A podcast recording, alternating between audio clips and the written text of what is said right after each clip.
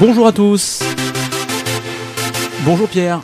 Bonjour Mickaël. Bienvenue dans ce nouveau podcast de l'Académie de la Haute Performance. Il y a une phrase que tu dis souvent d'ailleurs euh, liée aux objectifs, c'est euh, euh, l'important c'est pas ce que tu fais mais ce que tu deviens. Alors elle a une importance hein, cette phrase. Ah oui, elle est même essentielle selon moi ouais, cette phrase.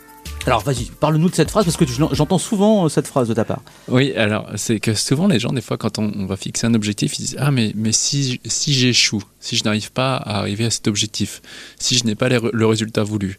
Et encore une fois, les personnes vont s'identifier à leurs résultats, ils vont avoir peur de ne pas avoir le résultat. Ils vont dire Ah, bah je suis nul parce que j'ai pas réussi. Et ils oublient qu'en allant vers ce résultat, vers cet objectif, alors ils vont développer un tas de compétences. Et donc, peut-être que la personne va échouer à court terme, mais à long terme, elle, va réussir parce que ce ne sera pas devenu la même personne. Tu vois, comme euh, moi, l'autre fois, je refaisais un, de mes sites internet et ça m'a pris une journée, alors qu'il y a trois ans, pour faire la même chose, ça m'a pris euh, trois semaines. Et pourquoi? Parce que je suis pas devenu la même, je suis pas la même personne depuis. Et donc c'est pour ça en fait maintenant, quand j'ai un objectif, c'est qui je deviens grâce à, à cet objectif. Donc l'important n'est pas ce que tu fais ou ce que tu as, l'important est qui tu deviens.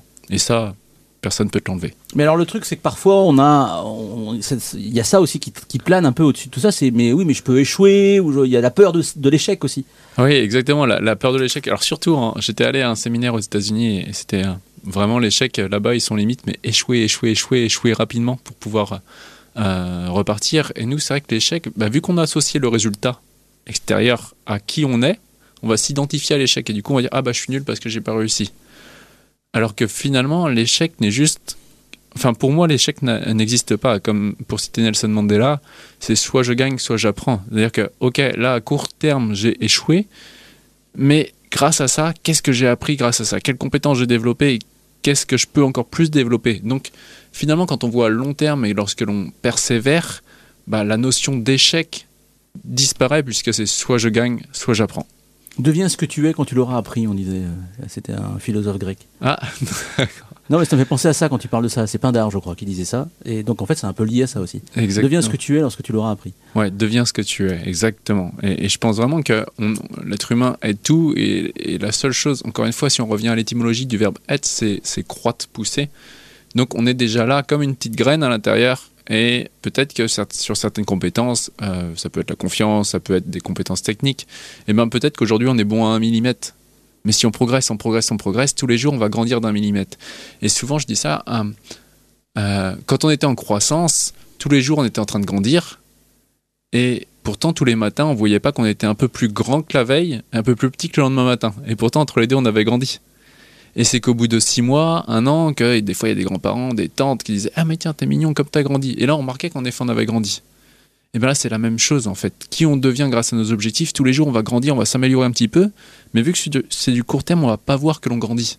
Mais c'est qu'au bout de six mois, un an, si on persévère, que là, on va voir la grosse différence. Que entre qui j'étais il y a un an et qui je suis aujourd'hui, bah tout simplement, je suis pas la même personne. En fait, il faut se le répéter, ça, c'est un, espèce de, de, faut l'avoir en tête en permanence et pour se mettre dans la bonne, dans la bonne voie en, permanence, de manière à ce que ce soit effectif, que ça se passe vraiment. Ouais, exact. totalement, c'est exactement ça, Michael. Moi, c'est quelque chose.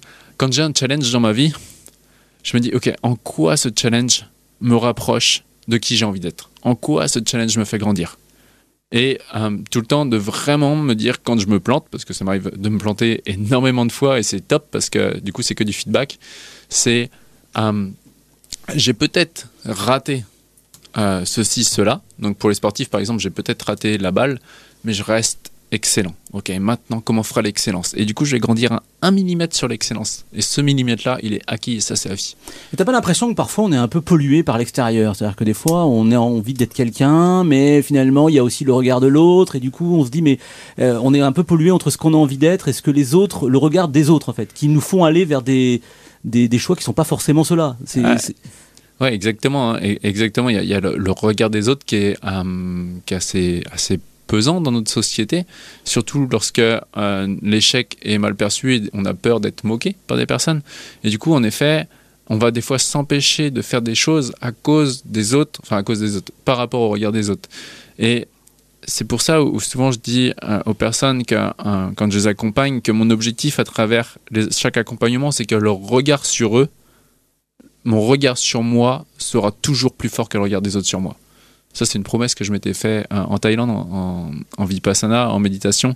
Je m'étais promis, euh, quand j'avais réalisé que la première personne à me regarder devant le miroir, bah, c'était moi. Je m'étais fait la promesse que mon regard sur moi sera toujours plus fort que le regard des autres sur moi. Peu importe les circonstances extérieures, ce sera toujours mon regard sur moi qui primera sur le regard des autres.